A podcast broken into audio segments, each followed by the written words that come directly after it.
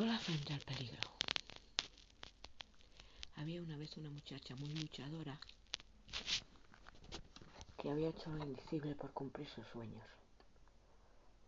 Por una fracción de segundo durante un tiempo X hasta lo consiguió. Consiguió llegar a sus metas. Pero como siempre en su vida había sido un camino de altos y bajos, de nuevo tocó estar en el lado bajo. Pero este lado bajo no era cualquier lado bajo, era un lado bajo especialmente duro. Su marido estaba muy enfermo y estaba sola frente al peligro. Tenía encefalopatía, demencia vascular y un sinfín de patologías más, pero ya solo con esas era suficiente como para transformar el microinfierno de la muchachita.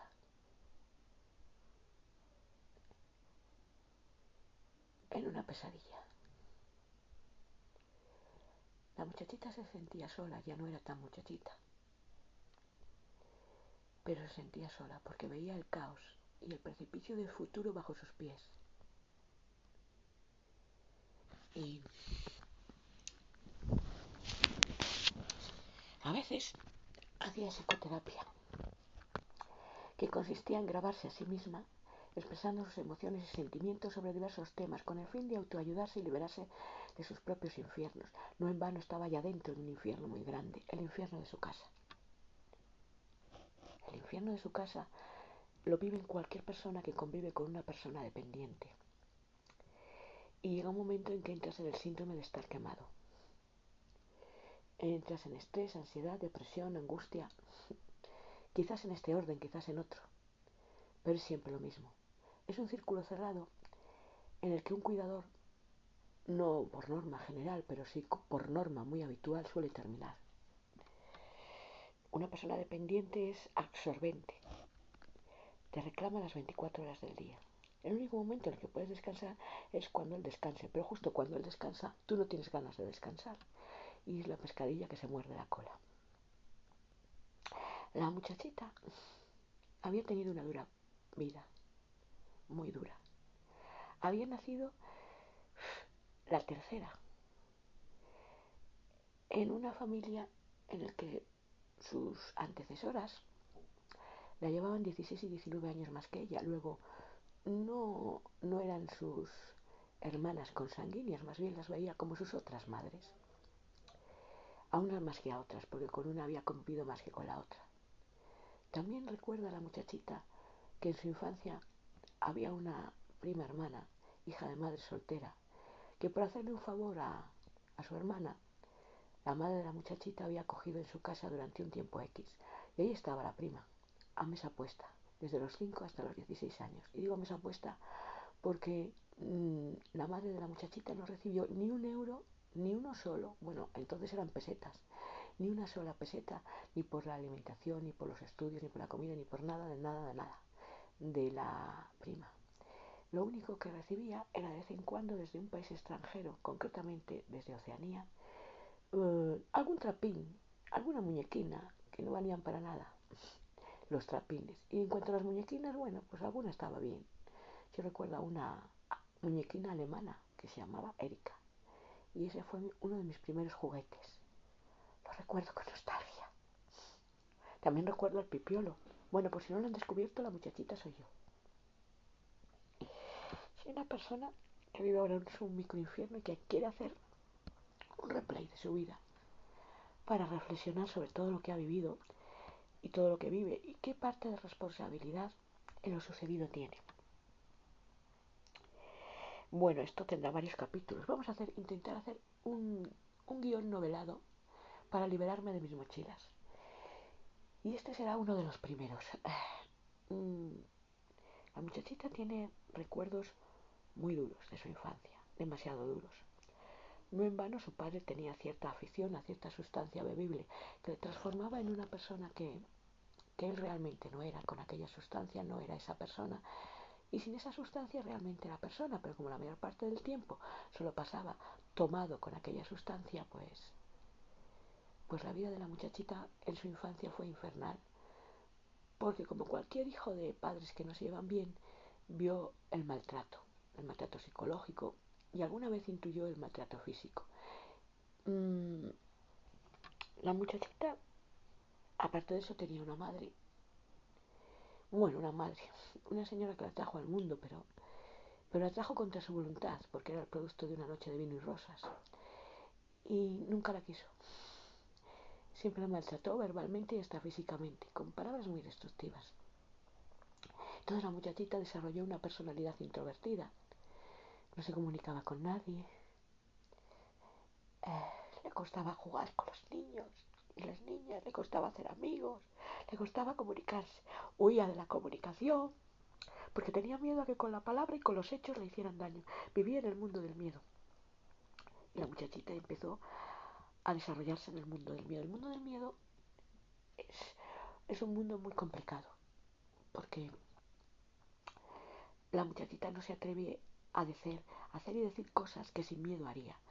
Y mientras permanezcas en el mundo del miedo todos los años de tu vida, llega un momento en el que dejas de hacer cosas importantes, cosas necesarias para sobrevivir, como pedir un puesto de trabajo en un, en un edificio público o apuntarte a una bolsa de empleo.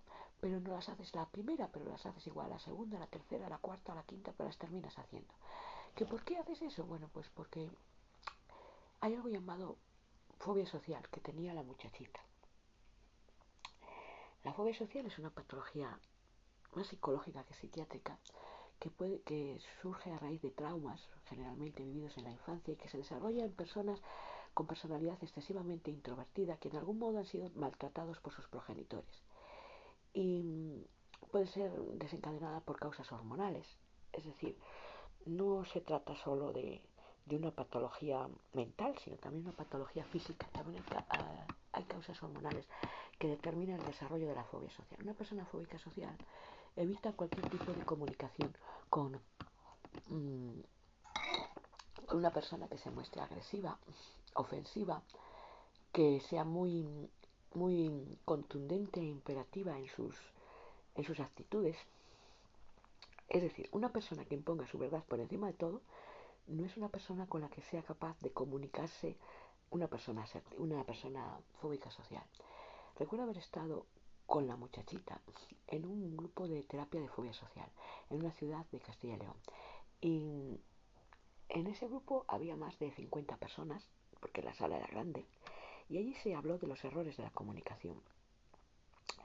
Uno de los errores de la comunicación es reinterpretar lo que otro dice.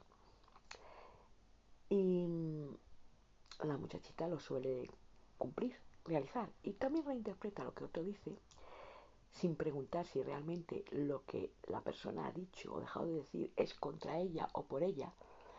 Em, pues eso también lo hacen otro tipo de personalidades. Por ejemplo, las personalidades que consideran que todo el mundo es malo mientras no se demuestra lo contrario. Esas son otro tipo de personalidades con otro tipo de patología. Una fuerza social no considera que todo el mundo sea malo mientras se demuestra lo contrario. Piensa que todo el mundo, o casi todos puntualmente, algunas veces te hacen daño y no les importa hacerlo. Que te lo hagan no siempre quiere decir que sea malo, y esto le cuesta ver al fóbico social, pero termina viéndolo. El otro tipo de personalidad, la que considera que todo el mundo va contra él, nunca ve que el otro realmente no va contra él. En cambio, el social llega a verlo, termina por atreverse a preguntar, termina por atreverse a hablar, e incluso termina haciendo terapias de autoayuda o hasta postcard, como lo estoy haciendo yo, como mi colega de, fobias, la muchachita. Em, es vital reconocer que la fobia social es una patología que está en todos los sectores laborales. Recuerdo que la muchachita nos dio una disertación en clase, eh, en clase de relaciones laborales, Mm, sobre qué, cuál era su patología. El objetivo de la disertación era soltarse a hablar en público. Justo el mayor trauma de uno de los mayores traumas de un fóbico social es precisamente ese, hablar en público. Porque tiene miedo al ridículo. Y sin embargo, la muchachita consiguió hablar en público, consiguió contar por qué era fóbica social, qué se sentía siendo fóbica social y cuál ella pensaba que eran las raíces de su fobia, cómo había afrontado su fobia cómo había desarrollado el arte de la comunicación durante años mediante la asertividad, la empatía, la escucha activa y la inteligencia emocional. Y cuando terminó la disertación, pues había impactado tanto a sus compañeros de clase que directamente algunos la aplaudieron. Sorpresa, oh sorpresa, cosa que no había ocurrido con ningún otro alumno del aula cuando expuso su disertación o su speech particular. Cuando todos se marchaban ya para de la clase, el profesor pidió a la muchachita que se quedara, el profesor de relaciones laborales, y le dijo que le había encantado su, su disertación, pero que tenía algo que decirla.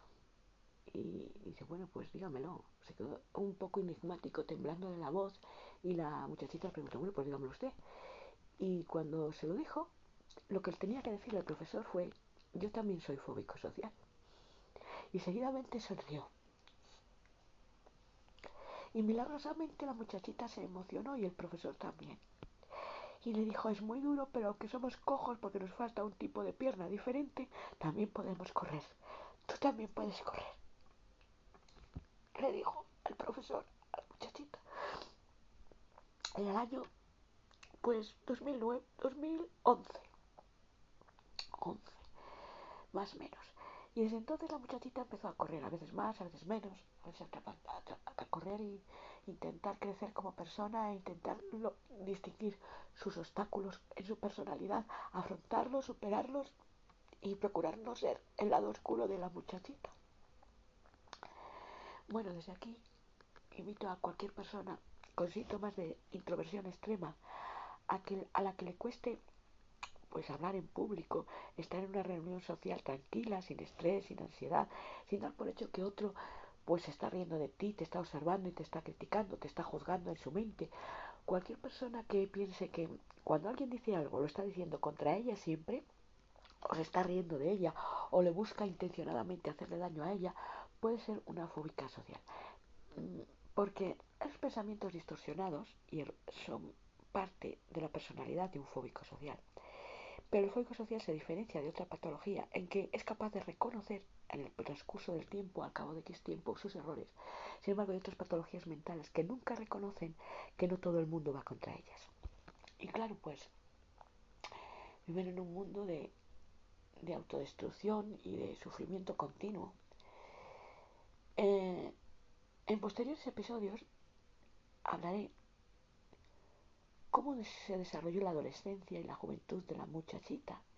Porque actualmente la muchachita que les habla, que no soy otra que yo, tiene no uno ni dos, tiene 54 años, próximamente 55, un marido con una enfermedad degenerativa muy importante, está sola para atenderle en la casa, aunque ha intentado reanudar sus comunicaciones con sus dos tipos de familiares, los directos y los, los políticos, las relaciones lamentablemente ya nunca van a ser como antes. Mm, por un lado, porque la vida, por un lado, en la gente de su pasado sigue igual. Hay gente que está en un país lejano a la que la muchachita habla mucho, estima mucho, pero que sigue reinterpretando lo que otra persona dice y, viendo y sintiendo el lado negativo del mensaje sin molestarse a preguntar qué es exactamente lo que dices cuando lo estás diciendo. Por ejemplo, Mm, siempre hay que preguntar a una persona cuando alguien te dice yo no me voy a volver a preocupar más por nadie. Suele ser bueno preguntar qué es exactamente lo que quieres decir con lo que estás diciendo, porque lo inmediato es pensar que lo está diciendo por uno mismo, pero la realidad es que no siempre es así. En concreto yo, la muchachita tuvo una vivencia con una persona por teléfono a la que le dijo esa frase, yo no me voy a volver a preocupar más por nadie. Y la persona directamente la dejó con la palabra en la boca la colgó diciendo que pues que ahora estaba pagando ella, que ya llamaba a ella otro día otro día llamaba y que, y bueno, que ya hablarían. Pero realmente la persona que colgó lo que hizo al teléfono fue huir del conflicto y la confrontación verbal y dar por hecho que la otra persona tenía algo directamente contra ella y por eso decía no me voy a preocupar más por nadie. Y nada más lejos de la realidad. Porque la persona decía esa frase única y exclusivamente en relación a una vivencia que había tenido por WhatsApp con un pariente en la que decía yo Mm, no le cuento mis cosas a nadie, no se las cuento a mis, progenitores, no se las cuento a mis amigos y mucho menos a mis puntos suspensivos familia. Y seguidamente, pues, eh, mm, eso produjo un impacto muy destructivo en la persona, en la persona que, que leyó aquella frase. La razón por la que lo produjo fue porque, a ver, uno puede no querer saber nada de nadie, pero si tú no quieres saber nada de nadie, tampoco preguntes a nadie sobre su vida y milagros, o tampoco permitas que ese alguien te cuente su vida. O sea, si no hay confianza bidireccional, mmm, tú estás haciendo un poco de persona deshonesta, un poco de actor. Es decir, que muestras lo contrario de lo que piensas y sientes, porque como esa misma persona decía, una cosa es lo que muestro o demuestro y otra lo que realmente siento. A mí, pues esa forma de ser no me gusta. No me gusta porque no me gusta ser actor de mi propia vida, ni me gusta encontrarme con actores de su propia vida, actores y actrices de su propia vida real, de su propio día a día. No creo que sea, ser actor resulte compensante. Mm, razón, mm, igual que antes se coge al mentiroso que al cojo, pues antes se descubre la actuación que la no actuación. Es muy fácil eh, mediante el lenguaje no verbal mm, en el que puedes saber si una persona te está mintiendo. Lo puedes saber si retira la mirada, si retira los ojos, si retira tus ojos, si deja de mirarte directamente, te está mintiendo. Si se rasca una oreja, te está mintiendo. Si cruza los brazos, no quiere hablar contigo. Si cruza las piernas, no quiere hablar contigo. Y está evitando que tú la preguntes. Si el tono y la actitud y hasta el contexto de la frase es como agresivo, no quiere que la preguntes. Una persona puede tener mucho derecho, y de hecho lo tiene, a no ser preguntada. Pero bajo mi punto de vista es insano no hablar. Y la razón por la que lo es, porque cuando uno se guarda hacia adentro constantemente los pensamientos y sentimientos y emociones negativas, pues llega un momento que explotas. Explotas pero de verdad. Es decir, te hundes emocionalmente. Y eso es matemáticas. No es que lo diga yo. No creo que exista nadie sobre la faz de la Tierra lo suficientemente fuerte como para no llegar a hundirse cuando tiene en su cabeza un, montón de problemas. Y si hay alguno, alguna vez, flaque, alguna vez flaqueará, seguro, seguro. Bueno, ahora estoy en una habitación fría y, y no he dormido, llevo cuatro o seis noches sin dormir lo que me queda. Igual me voy a pasar meses sin dormir porque convivo con un dependiente excesivamente exigente y dependiente. Mi futuro es muy oscuro, yo no puedo dormir porque se quita la mascarilla el dependiente y, y me reclama y me reclama y me reclama la mascarilla Venturi, una mascarilla que proporciona una que extrae una concentración de dióxido de carbono a una determinada presión, velocidad y fuerza desde, desde un CEPAC, una máquina de ventiloterapia, de esas que ahora se utilizan para el COVID, pero que lamentablemente en media vida llevan mucha gente utilizándolas para patologías respiratorias neumológicas. Y bien, este es el principio del, del caos de la muchachita. Haremos retrocesos en el tiempo sobre sus vivencias del pasado y del presente y las contaré con el fin de que alguna persona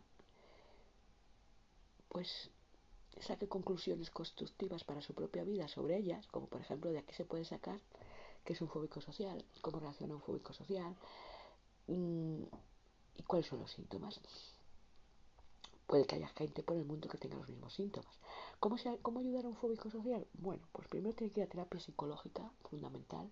Segundo, a grupos de autoayuda, esencial. Y tercero y más importante, leer libros de autoayuda. Leer libros sobre cómo comunicarse, porque, por ejemplo, de Olga Castañer, la asertividad, una, la expresión de una sana autoestima. Ese es básico, como la, como, como la Castilla de cuando éramos párvulos.